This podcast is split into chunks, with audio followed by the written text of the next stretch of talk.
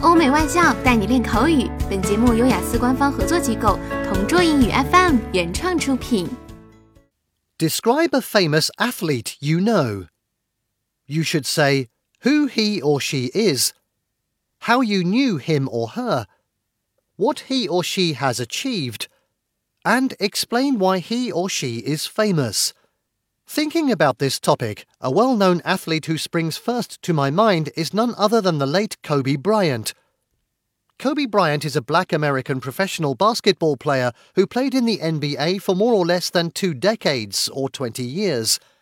He was the former shooting guard of the Los Angeles Lakers, who became one of the reasons why his team got back to back championship titles and became the MVP several times. On the hard court, Kobe's gift on basketball is indeed undeniable. Through his established organization, he has already taught millions of aspiring NBA players across the world. Moreover, aside from his skill on the ball, what makes me impressed about him is his words of wisdom that he shared when he was still alive. Kobe Bryant is the man behind the phrase Mamba mentality. This means never quitting or giving up in every setback each of us is facing.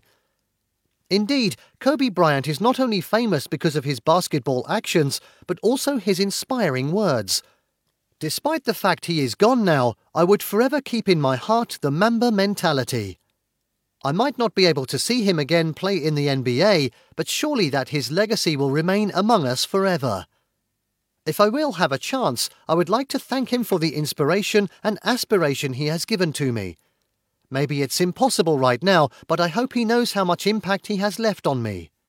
OK，以上就是今天口语话题的全部内容。想要免费获得雅思口语完整题库的小伙伴，快来关注微信公众号“同桌雅思英语”，回复关键词“口语题库”就可以啦。